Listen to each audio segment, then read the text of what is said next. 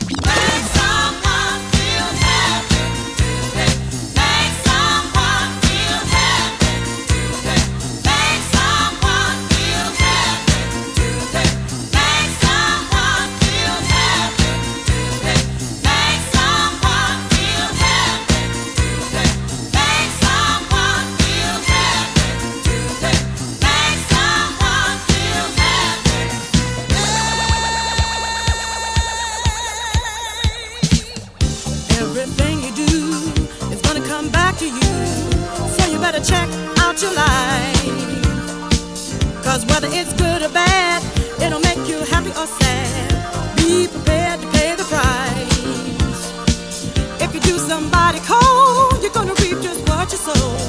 So you better treat everybody right. I know it's hard to do, but good things will come to you if you let your light shine bright. Is looking at you, and he's watching every move you make. You should do. Be careful of the things you say, and you want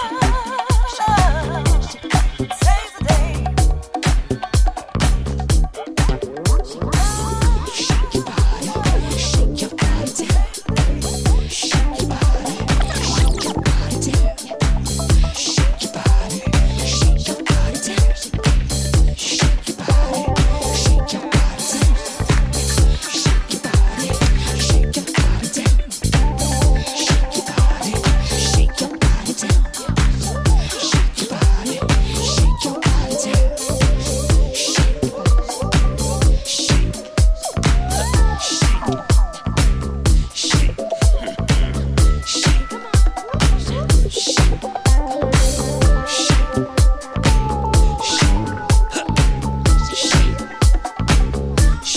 this is Don E, and you're in tune to Dr. Soul. Keep it locked.